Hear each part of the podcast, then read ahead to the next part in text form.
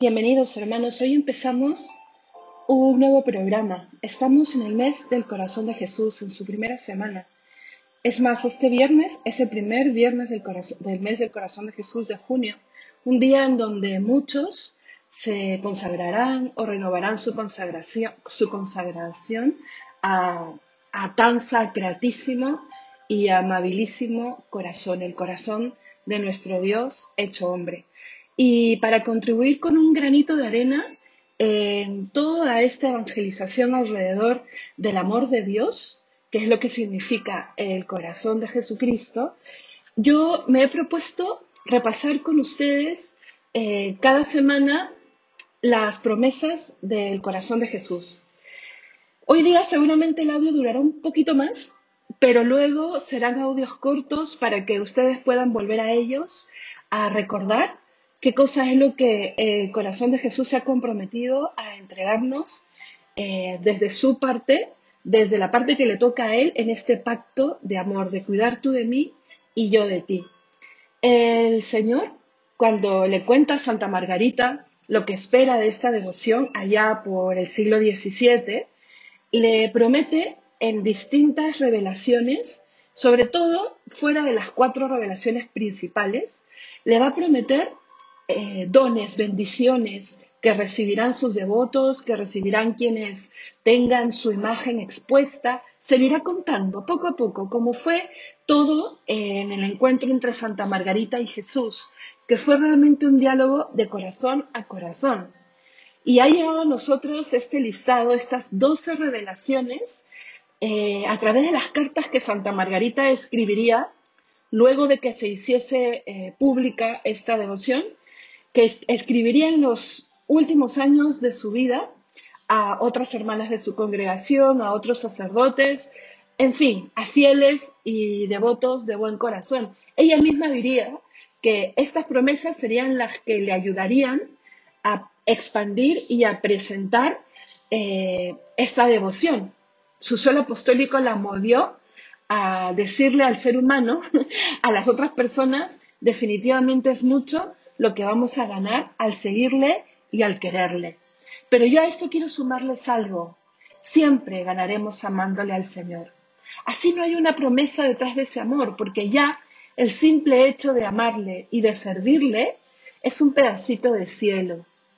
Recordemos lo que Santa Teresa tan bien explicó, que no me mueva ni el cielo ni el infierno, que me muevas tú, yo recuerdo que la primera vez que me encontré con esta cita de Santa Teresa, eh, entré como en un conflicto filosófico, espiritual, teológico, no sé cómo llamarlo, ¿no? Porque decía, claro, es que es la manera más perfecta de quererle, ¿no? Y, y entonces, ¿por qué anhelar el cielo? Y yo me acuerdo que un sacerdote me dijo, cuando yo le conté esto, ¿no? Me dijo, es que finalmente es lo mismo, amarle es ya el cielo, porque en el cielo lo único que haremos es amarle. Así que parezco un trabalenguas, está muy vinculado. Cuando le queremos, ya estamos llegando al cielo.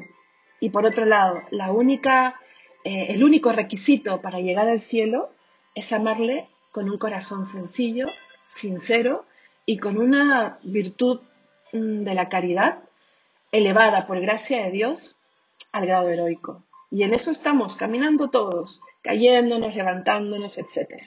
Bueno, estas promesas son 12. No hay una forma determinada de enumerarlas. Generalmente la gran promesa, la número 12, de la que ya hablaremos, siempre ha sido la última.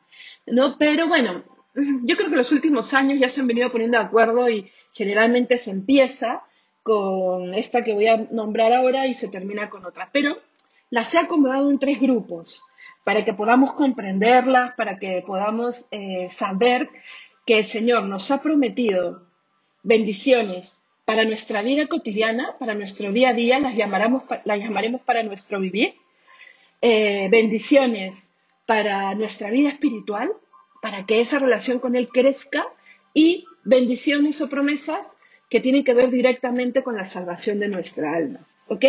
Entonces, empezaremos con las promesas para nuestra vivir, nuestro vivir y voy a leer la primera.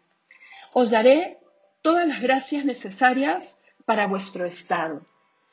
¿Qué, significa estado? Significa para aquello por lo que yo he optado en mi vida. Puede ser eh, si me consagro o si me caso, puede ser la profesión eh, que he elegido, puede ser, es realmente mi vida, la vida que estoy llevando. Él promete identificarse tanto, tanto con nuestro vivir y nos bendice para que podamos cumplir y ser felices ahí, en nuestra vida diaria ya seas un buen esposo, un buen trabajador, todas las gracias para que puedas asumir las misiones propias de ese estado que has elegido.